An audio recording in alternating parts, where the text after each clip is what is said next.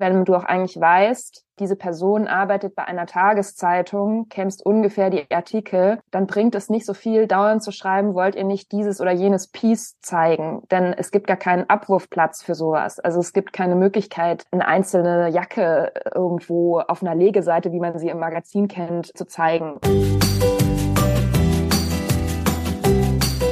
Herzlich willkommen zu einer neuen Folge von meinem Podcast PR Karussell, der Podcast für Public Relations und Co. Es geht um alles, was zu der Welt der Public Relations dazugehört. Und die ist so bunt wie ein Karussell auf der Kirmes. Und es geht genauso auf und ab. Mein Name ist Henrike Redeker und ich bin PR-Expertin, Mentorin und systemische Coach. In meinem Podcast möchte ich über PR-Vorurteile aufklären und erklären, was gute PR ausmacht. Ich wünsche dir ganz viel Spaß mit der neuen Folge.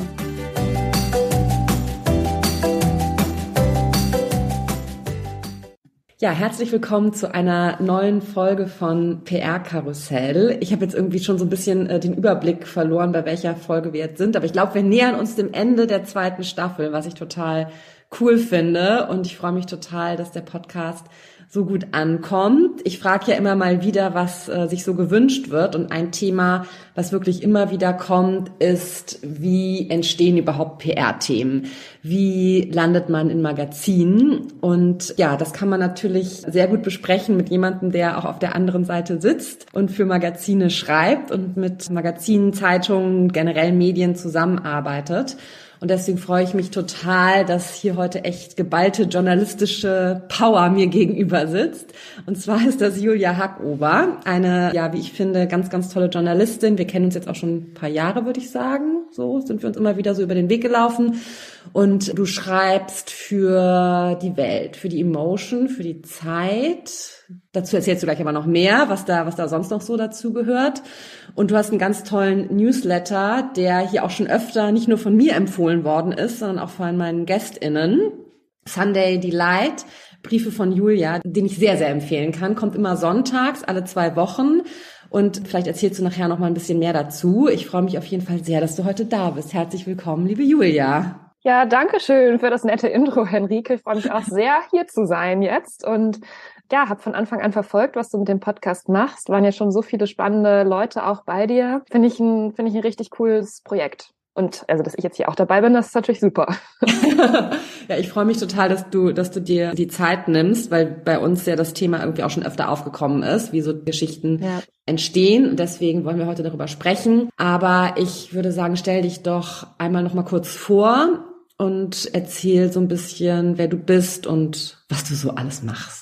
Ja, also du hast mir ja geschrieben, ich soll einen Elevator-Pitch vorbereiten. Das hat mich gestern schon tierisch gestresst, weil bei mir gerade so viel Umbruch ist, ja. Und okay. ich immer selber überlege, oh Gott, was, wer bin ich eigentlich? Was mache ich eigentlich? Also ganz viele existenzielle Fragen stelle. Nein, also ich bin Journalistin, Autorin und neuerdings auch Content Consultant. Also eigentlich ein neuer Job, der dazugekommen ist, seit ich mich September 2022 selbstständig gemacht habe. Davor habe ich ganz lange in der Lifestyle-Redaktion der Welt gearbeitet und ja, mit verschiedenen Stationen auch davor und parallel durchlaufen. Aber ja, das ist so, würde ich sagen, meine Berufsbezeichnung. Mhm. Und ich schreibe aber hauptsächlich über Gesellschaftsthemen, Lifestyle-Themen und Popkultur und ja, berate jetzt eben auch Unternehmen und Redaktionen in inhaltlichen Content-Strategien. Okay, ach spannend. Also nochmal so ein, ja, kann man vielleicht schon so sagen, eine Ergänzung, also nochmal einen Schritt weiter als reiner Journalismus, ne?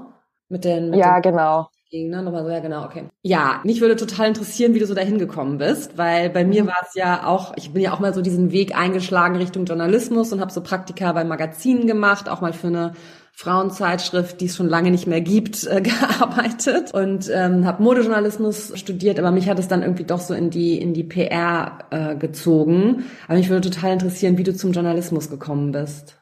Also ich bin echt so ein klassisches, oh, ich wollte schon immer Journalistin werden, äh, Girl. Also wirklich, das war schon in der Schule stand es für mich fest, ich will Journalistin und vor allem auch Schriftstellerin werden und habe dann mich dafür entschieden, also ich habe Europastudien im Bachelor studiert, um so ein bisschen mich noch inhaltlich breiter aufzustellen, also nicht sofort nur aufs Thema Journalismus zu gehen. Ich habe 2008 Abi gemacht, dann war danach die totale Wirtschaftskrise. Also da habe ich so gedacht, ich muss irgendwas studieren, was vielleicht noch so es hatte so ein bisschen BWL dabei, ein bisschen Politik dabei, ne, dass man so ein paar Themen abdeckt. Dann habe ich aber im Master Kulturjournalismus hier in Berlin an der UDK gemacht. Und da war dann für mich schon klar, also ich möchte auf jeden Fall in die Medien, am besten zu einer Zeitung. Und dann zeichnete sich durch ein paar Zufälle auch immer mehr ab, dass ich in diese Lifestyle-Richtung gekommen bin. Also durch ein Praktikum, überall, wo ich war, wurde ich auch so ein bisschen auf diese Themen gesetzt. Also mich hat's interessiert, aber es war schon auch so, wenn du als junge Frau in eine Zeitungsredaktion gekommen bist, in eine Magazinredaktion, dann wurde gesagt, ja, hier sind auch so ein paar leichtere Themen in Anführungszeichen, ja. ein paar unterhalt, also nicht leichter im Sinne von zu bearbeiten, sondern unterhaltsame Themen, das wäre doch vielleicht was für dich. Und so bin ich dann in diese Lifestyle-Richtung gerutscht und fühle mich da auch sehr wohl jetzt seit über zehn Jahren. Okay, ja, spannend. Ich habe, das war jetzt also gestern oder vorgestern habe ich einen Podcast gehört, haben wir eben schon mal drüber gesprochen, was machst du Schönes am Wochenende, ja, von ja. online, mit der Nike van Dinter. Und die hat irgendwie auch so erzählt, sie hat auch Modejournalismus studiert, auch an der gleichen Uni, an der ich war.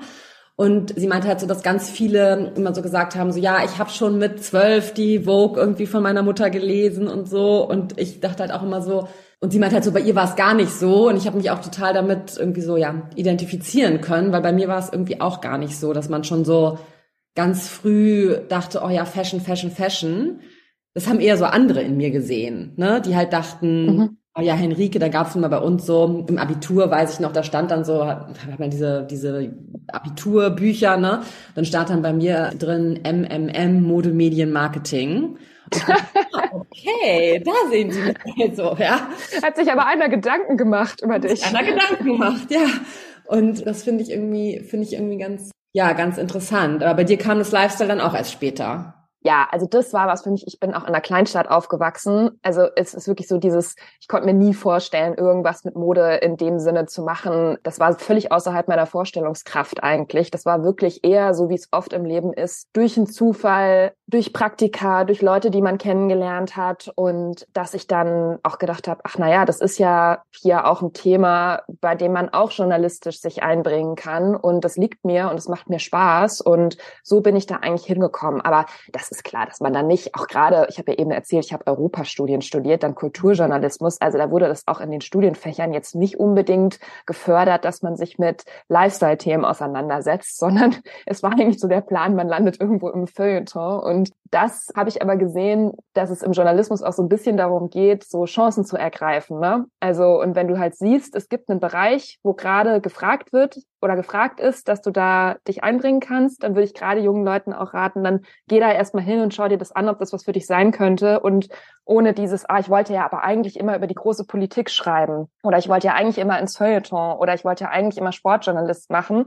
Und so war es bei mir halt auch, dass ich dann gedacht habe, ah ja gut, okay, hier ergibt sich eine Chance und dann äh, mache ich das doch mal. Ja, und ich finde aber auch das, was, also die, die, die Themen, über die du schreibst, das sind ja auch immer, auch wenn es Lifestyle, Mode, Beauty, auch wenn das mit da reinspielt, sind trotzdem immer so gesellschaftlich relevant, ne? Also du schreibst mhm. ja nicht, tragt jetzt alle den monochromen Look, ne, sondern also mhm. wie halt auch so im klassischen Modemagazin das oft ja auch, ne, so die Tipps ja. sind sondern bei dir ist es ja immer, also so mein Eindruck ja von außen, dass es immer noch so gesellschaftlich irgendwie relevante Themen sind. Und das finde ich total spannend. Und deswegen frage ich dich jetzt auch, weil wir haben jetzt letztens, als wir uns mal getroffen haben zum Kaffee, drüber gesprochen, wie du mit PR zusammenarbeitest. Und da mhm. ist es auch entstanden, ne, dass wir unbedingt darüber sprechen wollten.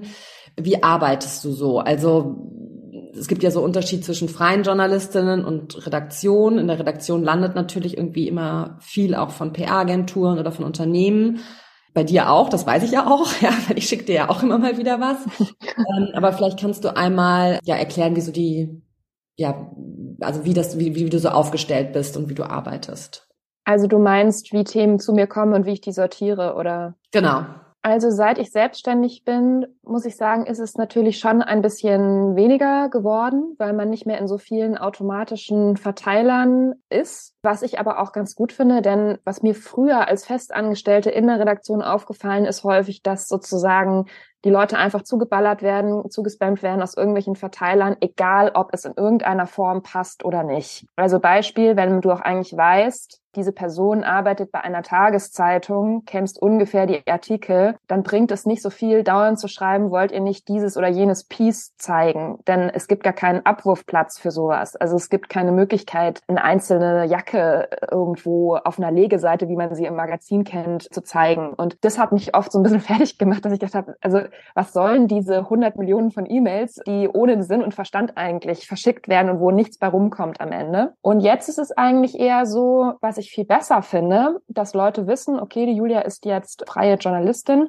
aber vielleicht hat sie eine Chance bei dem ein oder anderen Medium eine Geschichte unterzubringen.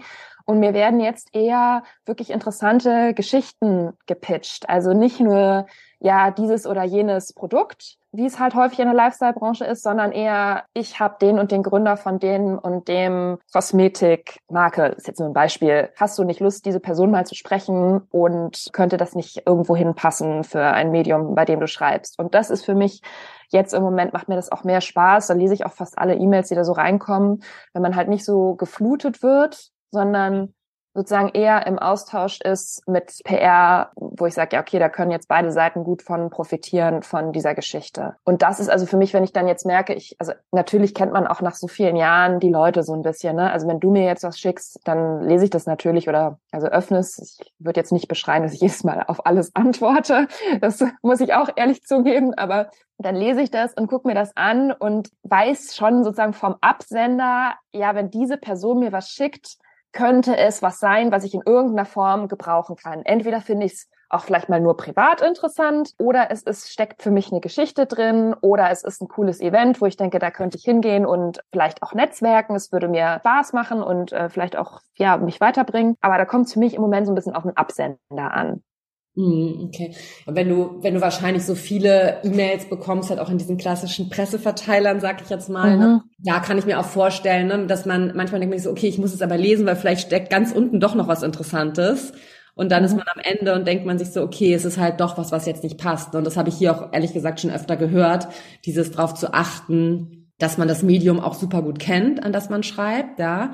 Oder vielleicht bei dir jetzt auch die freie Journalistin, da kann man ja auch schauen, okay, über was für Themen schreibt die eigentlich, ne? Vielleicht jetzt, ja. ne, dass du jetzt irgendwie nicht, vielleicht, oder vielleicht machst du es doch, ne, zu irgendeinem Reifenhersteller ins Sauerland fährst oder so, ne, und da eine Reportage machst. Aber, ne, also muss man halt immer, glaube ich, die, die, sich viel damit beschäftigen, auch wenn man die Person noch nicht persönlich kennt, ne, und noch nie, nie mit der geredet hat, dass man dann trotzdem guckt, mit was beschäftigt die sich gerne, ne? Und ich, vielleicht gehen wir nochmal genau zu dem Punkt, wo du die E-Mail bekommst. Wie geht's dann, wie geht's mhm. dann für dich weiter? Also was sind deine Gedanken? Ist es, ist es schon direkt so hopp oder top oder, oder wie, wie gehst du dann weiter vor? Also ich bin natürlich wirklich sehr Tages-, Sonntags-Zeitungsgeprägt sozusagen in meiner journalistischen Arbeit, ja. wie ich so an die Themen herangehe, weil ich einfach ne, sozusagen in meinen Zwanzigern immer dort bei der Welt gearbeitet habe und mich das natürlich so ein bisschen auch in der Themenfindung, wie geht man ran, geprägt hat. Also das heißt, für mich ist immer zuerst die Frage, was kann ich aus einem Themenangebot stricken, was sozusagen über das reine PR Ziel hinausgeht. Also Ah, ähm, wenn, sagen wir mal, du würdest mir einen Gründer als oder Gründerin als Gesprächspartner vorschlagen, dann würde ich sofort überlegen, worüber kann ich mit dieser Person sprechen, was über das reine Produkt hinausgeht, weil ich einfach weiß, es läuft dann Gefahr, ein wenig zu werblich zu werden, wenn man sozusagen in einem Interview nur darüber spricht, wie toll die Creme ist, dass es weder die Leser interessiert, noch auch meinen eigenen journalistischen Standards genügt. Also würde ich mir anschauen, was hat Henrike mir in der Mail noch über diesen Menschen erzählt. Hat die Person, setzt sie sich für ein besonderes Thema ein, weiß was ich, Sichtbarkeit von Frauen oder Nachhaltigkeit oder so. Also worüber könnten wir noch reden, was über die Tatsache, dass dieser Mensch eine Firma gegründet hat, hinausgeht. Und so denke ich dann immer, also was führt mich dann noch weiter journalistisch oder was finde ich dann natürlich auch selbst noch in der weiteren Recherche, was spannend sein könnte für die Leser. Und so mache ich das eigentlich bei fast allen Themen, die wir, die mir interessant scheinen. Also ein anderes Beispiel, wenn ich auf eine coole Pressereise in ein schönes neues Hotel oder so eingeladen werde. Da ist mein erster Impuls natürlich immer, oh ja, da will ich natürlich sofort hinfahren. Aber mein zweiter Impuls ist dann immer zu sehen, okay, was könnte da überhaupt eine Geschichte sein? Gerade jetzt für mich als, als freie Journalistin muss ich ja auch bedenken, wo könnte ich das überhaupt unterbringen? Also wo, was könnte ich aus dem Thema stricken, dass es für Zeitungen, Magazine interessant sein könnte, diese Geschichte zu stricken. Und da weiß ich einfach, dass es für viele nicht so spannend ist, nur zu sagen, es gibt halt ein neues Hotel oder in dem Hotel sind neue Zimmer, sondern es muss was drumherum sein. Also entweder gibt es einen wahnsinnig spannenden Interior Designer, der da was eine crazy Einrichtung gemacht hat oder sonst irgendwas. Aber sozusagen nur der Fakt, dass es neu ist, der reicht meistens nicht aus. Ja, ja. Ja. Also bei mir springt schon ziemlich, bei mir rattert's dann schon ziemlich schnell, ziemlich weit, ähm, ja. was man daraus machen könnte und was man daraus für eine Geschichte noch weiterführen könnte. Und dann entscheidest du, was du noch so dafür brauchst. Interview, ne, also was dann. Ja, genau. Und genau. sollte man das am besten, sollte man zu, am besten schon direkt mit anbieten, die und die Person, zum Beispiel jetzt so ein Interior Designer für ein verrücktes Hoteldesign, ja. für Interviews zur Verfügung, vielleicht dann auch schon Material mitschicken, also Bilder oder so, dass du dir vorstellen kannst, oder was ist da, was ist so das Optimale, was dich erreichen muss, dass du dich gut damit auseinandersetzen kannst und gucken kannst, wie sowas aussieht? Also ich finde immer, also ich finde immer gut, wenn in einer Mail oder in einem Pitch so die wichtigsten Fakten kurz und knackig stehen. Also ich habe jetzt keine Lust, mir so eine DIN A4-Seite durchzulesen über alle Themen, die da so PR-mäßig drumherum, also ne, sozusagen, wo ich dann erstmal rausfinden muss, da gibt's jetzt zehn Kommunikationsziele und eins davon könnte vielleicht für mich interessant sein. Also das finde ich immer schwierig. Ich möchte es dann lieber kurz auf einen Blick sehen. Dann kann ich immer noch mich entscheiden, ob ich sage, hey, kannst du mir dazu noch mehr Informationen schicken oder was könnten wir da vor Ort noch machen?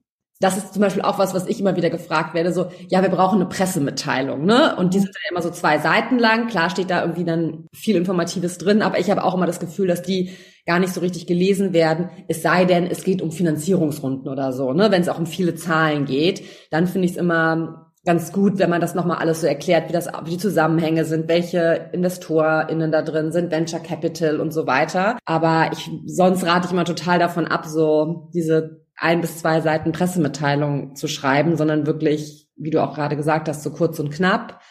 Dann oft, oft ist es auch so, dass die Gründerinnen dann bei mir reinkommen und sagen, ja, ja, ich habe dann da hingeschrieben, habe geschrieben, so hier ist meine Website, habe gesagt, die können sich da mal umgucken. Mhm. Das ist wahrscheinlich ja auch nicht so der, also klar kann man es als Info mitschicken, aber dann müsstest du dir ja da auch selbst die, die Infos zusammensammeln, ne? Also ich finde wirklich wichtig, dass es tatsächlich wie ein Pitch aufbereitet ist. Also dass man sagt, ich habe hier die und die Person oder das und das Thema und ich finde es spannend aus dem und dem Grund. Wäre es nicht auch was für dich? Wenn du Lust hast, kannst du hier dann kann ja meinetwegen die Pressemitteilung im Anhang sein. Ähm, das lese ich mir dann persönlich schon durch, wenn ich sozusagen von dem ersten Pitch, von der ersten persönlichen Mail aus angefixt bin. Da kann man sich dann ja noch mehr durchlesen zu dem Thema, zu der Brand, zu dem Hotel, was auch immer. Aber das ist, das ist für mich auch schon die Aufgabe von PR zu sagen, das ist spannend, weil. Und findest du es auch spannend? Ja, ja, to ja, total. Und das schließt dann ja auch wieder mit dem zusammen, ne, dass man auch das Gegenüber irgendwie auch so ein bisschen kennen muss ne, und recherchiert haben muss, was die vielleicht auch schon so sonst für Artikel geschrieben hat. Das hat die ähm, Annette Uttermark von Couch, mit der habe ich gesprochen, ähm, auch im, ja. Podcast. Und die hat das auch erwähnt. Bei denen geht es natürlich noch mal mehr so um Fashion, Beauty, Lifestyle und halt auch um Produkte, ne? weil die haben natürlich, was du eben auch erklärt hast, diese Legeseiten, ne? weil es auch ein Magazin ist. Mhm. Was würdest du denn sagen, über welche Themen freust du dich so richtig? Wo hast du so richtig, wo du dann denkst, ach geil, da, da will ich auf jeden Fall drüber schreiben? Wenn es was Unerwartetes ist, also wenn ich das Gefühl habe, davon habe ich noch nichts gehört. Also wenn mir jetzt zum Beispiel zum zehnten Mal eine Person als Interviewpartnerin angeboten wird, die schon, wo ich schon weiß, die war jetzt schon in X-Magazinen, die redet immer über die gleichen Sachen, vielleicht auch über ein gutes, gutes Anliegen, aber dann weiß ich einfach, es wird wahnsinnig schwer für mich, jetzt diese Person nochmal zu sprechen, ja nochmal was Neues rauszukitzeln, die auch überhaupt irgendwo nochmal unterzubringen. Also eher Themen, von denen ich einfach noch nichts gehört habe. Und das finde ich zum Beispiel auch oft so spannend, dann, warum ich auch gerne Mails von PR-Leuten bekomme und die mir auch oft einfach mal wenigstens schnell anklicke, weil natürlich von vielen Dingen hast du noch nichts, wenn es eine neue Brand ist, ein neues, neue Gründerin. Also oft hat man ja von diesen Leuten einfach noch gar nichts mitbekommen und nichts gehört und das ist, finde ich, auch einfach bin ich neugierig. Wer ist das denn? Was machen die? Was was äh, ist da das, was das Neue? Oder ich mache mal ein Beispiel. Da ist jetzt am Ende nicht so viel draus geworden, leider, aber mir hatte kürzlich jemand was äh, gepitcht zum Thema E-Sports. Ja, die Yvonne Kolosche, die du ja auch gut kennst. Ihr seid ja, ja auch gut genau. Ja, die hat auch dein Newsletter empfohlen hier. ja, genau. Ja. Und dann haben wir so ein bisschen hin und her geschrieben. Da war ich auch in so einem E-Sports-Talk, in so einem Pressetalk, wo halt verschiedene Frauen aus der Szene darüber gesprochen haben, wie Figuren in Videospielen dargestellt werden, also wie so die Stereotypen sind. Aber nur mal um zu erzählen, das fand ich total interessant. Ich habe aber gemerkt, ich kenne mich so wenig mit diesem Thema aus. Es ergibt einfach für mich keinen Sinn, darüber zu schreiben. Aber trotzdem war es ein Thema, worüber wir dann wieder in Kontakt bekommen sind, also auch Yvonne und ich, und wo wir mh, mm, ja, wo ich so sage, das ist, das finde ich dann, das kann im, vielleicht jetzt nicht im direkten Schritt zu einer Veröffentlichung führen, aber vielleicht im nächsten indirekten Schritt kann man noch mal was daraus weiterspinnen oder zumindest hat es bei mir dieses ganze Thema auf den Plan gerufen. Weißt du, was ich meine? Also ja, oder vielleicht kennst du ja einen anderen Journalist oder eine andere Journalistin. Genau. Die du dann sagst, so, hey, ja, aber die hat doch schon mal davon erzählt oder bei der könnte ich mir irgendwie vorstellen, die macht eh viel solche Themen wo man es dann irgendwie auch nochmal empfehlen kann. Ne? Genau, und so war das da auch, ja. Ja, das finde ich auch immer wichtig, also absolut wichtig, was du gerade gesagt hast, dass nicht immer sofort was entstehen muss. Ne? Dass man ja. immer eine, von meiner Seite aus PR zu machen, das ist halt einfach sehr, sehr langfristig angelegt. Ne? Also man braucht, es dauert teilweise, ich habe te wirklich teilweise mit Kundinnen ein Jahr lang mit Redaktionen gesprochen, ne? immer wieder überlegt, was man machen kann und dann ist plötzlich was richtig Tolles entstanden. Aber es dauert halt seine, seine Zeit. Da muss man irgendwie dann auch so, ja, die Geduld auch mitbringen und halt nicht eben, es ist dann am nächsten Tag, also jetzt eine Tageszeitung ist am nächsten Tag dann irgendwie drin und abgedruckt. Ja, genau. Also da bemühe ich mich auch immer zu sagen, du, das ist jetzt vielleicht nicht so mein Thema, aber frag doch mal die oder das kannst du nicht immer machen, aber wenn man so das Gefühl hat, das ist vielleicht ein Thema, was wirklich spannend sein könnte, aber man selbst kann es einfach aus den oder den Gründen nicht bearbeiten, dann finde ich schon auch fair zu sagen, versuch's mal da und da. Ja, ja, das finde ich auch cool. Das machen wir ja umgekehrt auch so, ne? Wenn wir irgendwie anfangen, also gerade jetzt als ja. Freelancer, ich weiß, in der Agentur war es nicht so, da war, glaube ich, das Konkurrenzdenken noch so ein bisschen größer. Aber unter FreelancerInnen machen wir das auch so, ne? Wenn ich jetzt eine Anfrage bekomme, ein Thema, wo ich jetzt so gar nichts hab, ne? Mhm. Weil es ist ja auch oft so, dass auch bei uns angefragt wird, ne? Kennt ihr jemanden, die da, keine Ahnung, Nachhaltigkeit irgendwie, ne? Irgendwelche speziellen Themen machen? Dann sag ich zum Beispiel auch so, dann schreibe ich auch Yvonne, ne? Oder jemand anderem, sag so, hey, hast du da vielleicht jemanden, ne? Die Julia sucht gerade, braucht gerade ganz dringend jemanden, ne? Also das finde ja. ich ist dann aber, glaube ich, auch gerade so dieses ja, dieses Freelancer-Innen-Ding, ne, dass man, dass man sich da noch mal ein bisschen mehr, ein bisschen mehr unterstützt. Und jetzt, wolltest du was sagen? Ja, ich wollte was sagen, weil das, ich finde, das ändert sich total. Also das wäre auch nochmal so eine Frage äh, von mir an dich, weil ich das Gefühl habe, dieses, die Journalisten sind auf der einen Seite, die PRs auf der anderen Seite, dass das schon sich etwas lockert und dass man mehr in den Austausch miteinander geht, oder? Und ein bisschen offener auch miteinander spricht. Was könnte die eine Seite brauchen? Was könnte die andere Seite brauchen? Dass man sich auch gegenseitig unterstützt. Wie siehst du das? Ja, sehe ich auch, sehe ich genauso. Ich merke es vor allem gerade in der Selbstständigkeit, ja, dass ich viel mehr in Kontakt bin. Ich glaube, es kommt auch so ein bisschen daher, in einer Agentur hast du auch nochmal so einen anderen Druck, ne, mhm. weil du halt, ne, irgendwie, ja, aus verschiedenen Gründen, die wir auch alle kennen, ja, das, ne, da steht, steht halt irgendwie so ein bisschen mehr Druck. Aber ich finde auch, dass man viel, viel mehr sich untereinander unterstützt und auch gerade viel, viel mehr ins Gespräch kommt. Vielleicht, weil man sich auch nochmal anders die Zeit nehmen kann, das zu, das zu machen. Und ich glaube aber auch, dass es einfach viele, so wie du oder ich, ne, die jetzt schon lange auch in dieser Branche sind, die sich dann irgendwann halt davon lösen, festangestellt zu sein, dass die jetzt nochmal so ein ganz anderes Netzwerk irgendwie aufbauen. Und ein Grund, warum ich ja diesen Podcast mache, ist ja auch, ne, um halt auch die PR-Leute so ein bisschen noch mal mehr in den Vordergrund zu bringen und zu zeigen, was wir eigentlich so machen und halt auch uns untereinander zu vernetzen. Ne? Also, ja. Ne, ich wollte jetzt gerade sagen unter uns, aber wir sind ja nicht unter uns. Ja. aber zu Agentur das ist auch für die HörerInnen hier am schönsten, ne? wenn wenn irgendwas kommt, was unter uns eigentlich ist. genau, aber zu Agenturzeiten als ich da noch fest angestellt war, hätte ich so einen Podcast niemals, niemals machen können, ne? wo ich andere, andere PR-Leute irgendwie vorstelle und mit denen spreche. Also das finde ich hat sich hat sich total verändert und ist super schön, ne, dass man sich irgendwie die ja. Zeit nimmt und sich wirklich wirklich austauscht. Jetzt haben wir eigentlich meine nächste Frage auch schon beantwortet. Es ging noch mal so ein bisschen darüber, wie wie oft du so PR-Themen mit reinnimmst in deine in deine Arbeit und wie oft es aber auch einfach so Recherche ist, wo du einfach gar nichts von Agenturen sozusagen brauchst, sondern dir wirklich ein ein Thema, ja, also ein Thema suchst oder manchmal vielleicht ja auch angefragt wirst für ein bestimmtes Thema? ne, mhm. dass eine Redaktion auf die zukommt, schreibt doch mal über das. Also das ist sehr unterschiedlich, würde ich sagen. Es kommt auch sehr drauf an, für welches Medium ich schreibe, was das Thema ist, was da wieder so die Anforderungen sind. Ich würde sagen, das ist 50-50 aufgeteilt. Also ja. ganz viele Themen entstehen bei mir schon aus Beobachtungen heraus, Dingen, die ich erlebe, die ich mitkriege. Das kann im privaten Umfeld sein, das kann aber halt auch mal eine Pressemitteilung sein. Ne? Also dass, dass da also manchmal es kann ja, also beispielsweise ein, ein Trendthema, das mir aus einer Pressemitteilung, also ich meine jetzt nicht sowas wie, das sind die neuen Jeansschnitte, sondern wo ich einfach kurz drüber nachdenke, das ist eigentlich spannend, dass jemand dies und das Unternehmen gegründet hat, weil das so das und das meiner Meinung nach über die Gesellschaft aussagt. Also ja. ähm, dass da sowas mit reinspielt oder dass ich, was bei mir auch häufig ist, dass ich eine Beobachtung habe. Beispiel, im Moment arbeite ich an einer Geschichte über Bergmode für Frauen. Also wie Firmen jetzt die Frau, die sportliche Frau am Berg entdecken, die nicht mehr in kunterbunte, ja, Colorblocking, Outdoor-Outfits gesteckt wird, sondern so ein bisschen so ein Fashion-Sense da reinkommt. Und dann gucke ich schon in meine Mails, wen könnte ich dazu anschreiben, wer betreut da welche Marken, wen kenne ich, der mir da ähm, vielleicht einen Kontakt zu einer Designerin oder so oder zu einer, zu einer Unternehmerin in diesem Bereich vermitteln könnte. Also das ist auch, läuft auch oft so, dass ich dann eine Idee habe und dann unterfüttere ich die mit PR-Mitteilungen mit Leuten, die ich kenne und die mir da weiterhelfen könnten bei dem Thema. Ja, ja, okay, okay, okay, verstehe, verstehe. Und dann ist es, dann kommt es natürlich auch darauf an, welche Kontakte du hast, ne, das Netzwerk, ja. was, du dir auch schon aufgebaut hast. Und das ist zum Beispiel was, was ich ganz oft gefragt werde in meinen, äh, wenn ich, wenn ich eine Beratung mache oder auch wenn ich einen Workshop gebe ja klar, Henrike, du hast ja die Kontakte, du machst es seit äh, 20 Jahren, ne? ich habe die Kontakte nicht.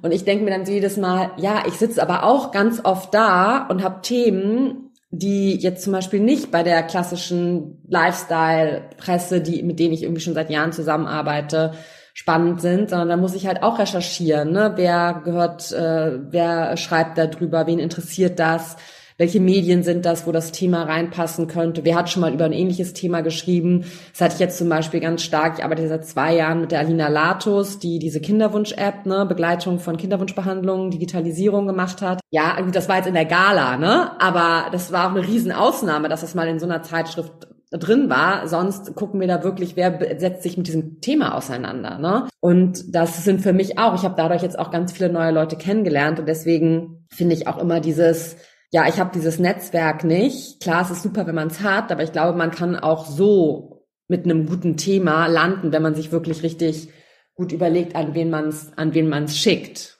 Also du machst es dann im Prinzip auch so, dass du dann guckst, wer hat zu dem Thema schon mal veröffentlicht genau. und schreibst dann auch die Person einfach mal an, wenn du die auch nicht genau, kennst. Obwohl ich, genau, obwohl ich die nicht kenne. Ja, ja, das ergibt ja auch total Sinn. Also und auch mehr Sinn, als irgendjemanden in der Redaktion aus dem Impressum anzuschreiben, wenn man denkt, das ist jetzt vielleicht der Ressortleiter oder wer auch immer oder Ressortleiterin, dann landet es irgendwo in einer Flut von Mails und kommst ja auch nicht weiter. Ja, ja, finde ich eben auch, ne? Und das ist halt, das ist genau das, ne? Dieses dann so zehn Leute anschreiben aus einer Redaktion und hoffen, dass es irgendwo landet, dann macht es natürlich mehr Sinn, nochmal genau zu gucken, wer auch die richtigen AnsprechpartnerInnen dann da sind, ne? Mhm. So, wir haben halt am Anfang nochmal über deinen Newsletter gesprochen. Jetzt will ich mhm. noch mehr. Also ich kenne ihn ja. Ich habe ihn ja direkt, bevor der erste rausging, war, habe ich schon abonniert. Ja, ähm, weil ich aber auch finde, es ist eine mega gute Mischung. Aber vielleicht kannst du noch mal kurz sagen, was du, was du, was du damit machst und was da so mhm. Inhalte sind. Also, der Newsletter heißt jetzt äh, Sunday Delight. Briefe von Julia soll ein Stimmungsaufheller am Sonntagabend sein mit schönen Themen, die mich beschäftigen. Also da geht's auch von Popkultur bis Mode, Gesellschaft, persönliche Gedanken viel, was mich gerade beschäftigt. Das ist jetzt kein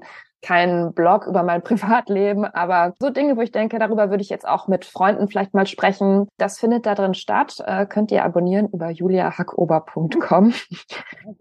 Und, Show Notes, den direkten und ich habe den Newsletter eigentlich mal in einer Zeit, in der es mir echt privat total schlecht ging und ich aber auf kuriose Weise einen totalen Schaffensdrang hatte, gestartet, weil ich so das Gefühl hatte, ich möchte was eigenes haben, eine eigene Plattform, wo ich mich ausdrücken, ausprobieren kann, neben meinem festangestellten Job damals. Und jetzt spielte mir das, das natürlich total in die Hände, als ich mich selbstständig gemacht habe, dass ich so ein, einen Kanal eben habe, den ich nach meinem eigenen Gusto kuratiere, wo ich mich selbst ausdrücken kann, der natürlich auch ein bisschen ein Portfolio ist. Also ich verlinke da auch immer aktuelle Artikel, die ich veröffentlicht habe, dass man mal gucken kann, was macht die eigentlich noch im Moment. Und das ist für mich ehrlich gesagt auch ein super wichtiger Kanal geworden, um an Jobs zu kommen, weil es wie eine sehr aufwendig aufbereitete digitale Visitenkarte meiner Arbeit als Journalistin ist. Ah, ja. ja, ja. Also ich finde, es lohnt sich äh, absolut natürlich, den zu abonnieren, ja. Dankeschön, Dankeschön. Ähm, und ich empfehle das auch oft, ne, dass gerade wenn man selbstständig ist, dass man sich nochmal überlegt, auch außerhalb von Social Media, ne, darüber haben wir jetzt ja heute gar nicht mhm. gesprochen. Oh Gott, ja gut, aber ist ja vielleicht auch mal ein Thema für sich. Ähm, ja. Dass man außerhalb von Social Media sich auch nochmal so einen Kanal sucht, ja, den man irgendwie für sich aufbauen kann. Deswegen war es mir halt auch wichtig, so ein Podcast ist für mich halt das richtige Format, ne? Also ich ja. Ne, so Video wäre nicht meins gewesen, Newsletter. Ich habe zwar Newsletter jetzt begleitend zum Podcast, aber da schreibe ich jetzt nicht nicht wie bei dir, dass der wirklich so auch so redaktionell aufbereitet ist, sondern Podcast war für mich irgendwie, ich rede gerne, ne, ich vernetze mich gerne, ich lerne, spreche gerne mit Leuten, die ich kenne, aber lerne auch gerne neue Leute kennen. Deswegen war das für mich das richtige Format. Und deswegen ist es ja bei, bei dir passt es ja auch total gut, ne? Also du hast das ganze Handwerkszeug, um den, um den ähm, zu erstellen als Journalistin und hast irgendwie, finde ich, immer richtig coole Ideen. Ja, ich muss auch immer, obwohl es ist ganz witzig, weil manchmal denke ich, äh, lese ich es und du empfiehlst ja auch, was man so gerade schauen kann, ne? irgendwie TV-Shows, alles mögliche, Streaming-Dienste. Manchmal denke ich so, okay, habe ich alles schon gesehen, ja, dann weiß ich halt so, okay, Julia und ich sind auf einer Wellenlänge, wir gucken und sobald es irgendwie was in der Richtung neu gibt, dann haben wir es beide auf jeden Fall schon gesehen, ne, gerade auch so was so Weihnachtsfilme und sowas angeht, ne, und ähm, und manchmal denke ich aber immer, denke ich dann auch so, okay, krass, okay, das muss ich jetzt unbedingt noch gucken, ne, weil es wirklich auch so ja. gute Tipps dabei sind. Also Riesenkompliment, ich bin großer Fan, man hört das. Ja, danke schön. Ja, aber das ist eben, also ich hatte lange auch eine Website, die ich wie so eine Art Blog betrieben habe, ähm, aber mir war das auch ein bisschen, also ich wollte nicht so viele Sachen immer so im Internet stehen haben, weißt du, die man dann irgendwann so völlig vergisst. Also es muss jetzt, ich möchte jetzt nicht auf der Website einen Blogartikel von mir haben, als ich 25 war und was ich da irgendwie geschrieben habe, sondern so ein bisschen in so einem geschützteren Raum auch das Ganze zu machen. Und das gefällt mir eigentlich sehr gut und äh, bin jetzt eben auch ja am überlegen, wie ich das im neuen Jahr so ein bisschen, ich will jetzt nicht sagen Start-up, aber doch ein bisschen als Teil meiner Selbstständigkeit noch ausbauen kann, ne? weil da schon viel Arbeit reinfließt und äh, es kommt gut an. Und ich mir, warum eigentlich nicht? Warum sollte ich nicht auch mehr Aufmerksamkeit darauf noch legen? Ja, ja, finde ich auf jeden Fall eine richtig gute Idee. Ich schiel hier schon die ganze Zeit auf die Uhr. Wir haben am Anfang gesagt, mal gucken, wie lange wir. Ja, oh Gott, wie lange haben wir jetzt schon gequatscht? Sag mal. Auf jeden Fall länger, als wir äh, wahrscheinlich eingeplant hatten.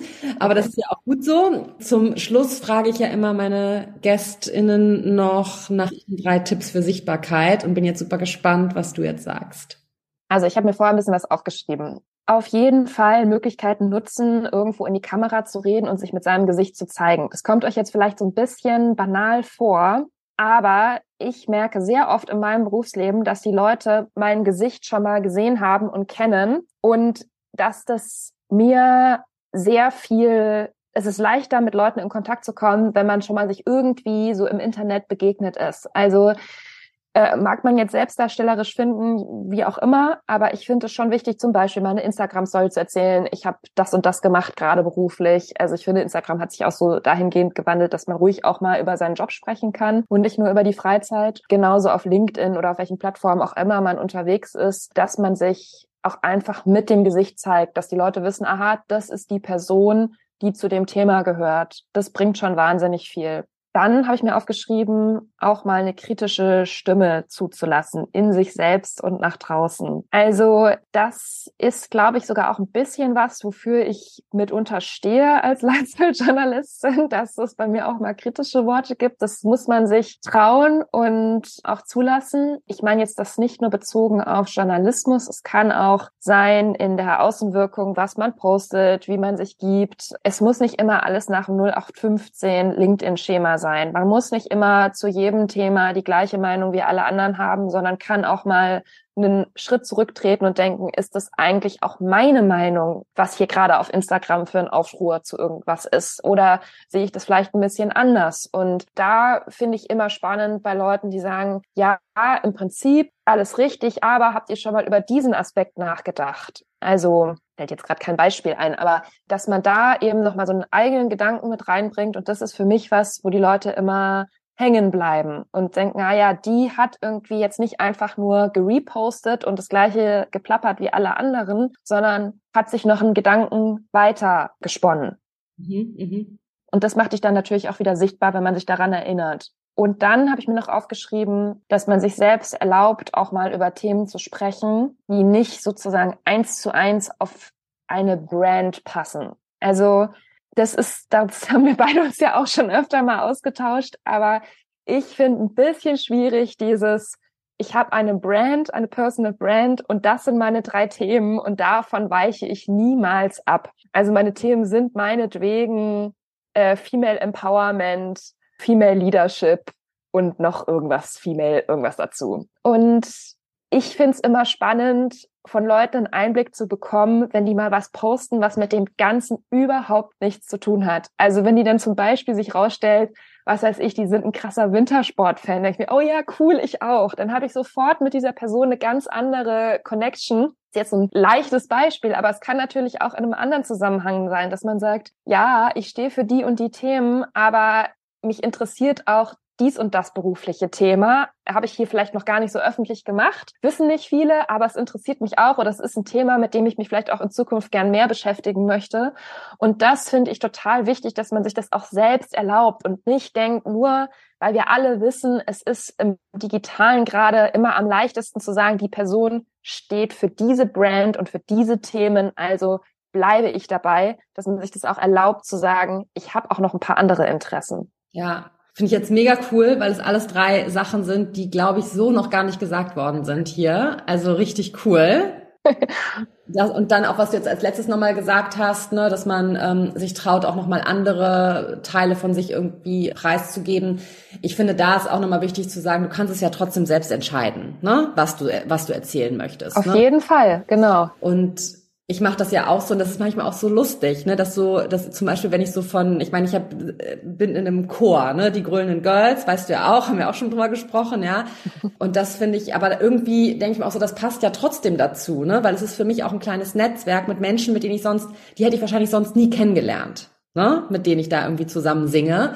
Und das finde ich trotzdem spannend. Und ich finde es auch so ermutigend, ne, irgendwie neue Sachen auszuprobieren. Ne? Ich war jahrelang im Schulchor und weiß nicht, so die allerbeste Sängerin. Ne? Wenn es zum Vorsingen gehen, war ich immer so, ich bin erkältet.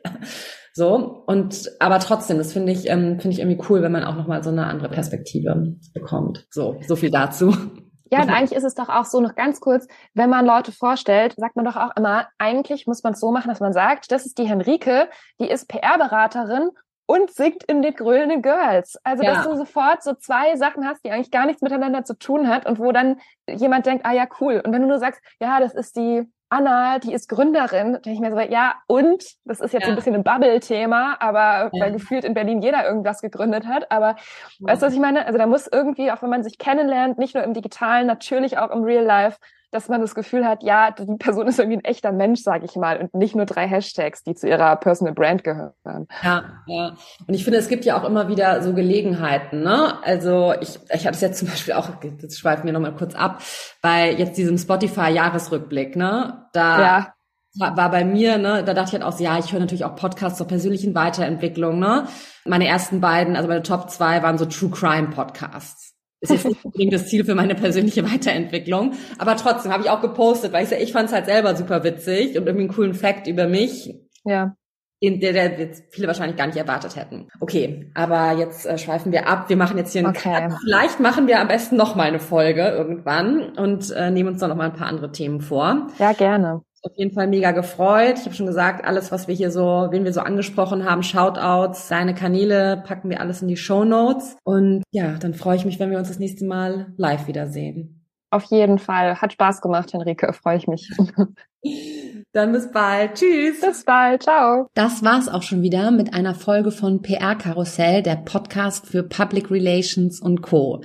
Vielen Dank fürs Zuhören und dass du dabei warst heute. Wir packen alle Links und Infos in die Show Notes zum Nachlesen. Und ich freue mich natürlich wahnsinnig, wenn du diesen Podcast bewertest und likest und weiterempfiehlst und sage Tschüss und bis zum nächsten Mal.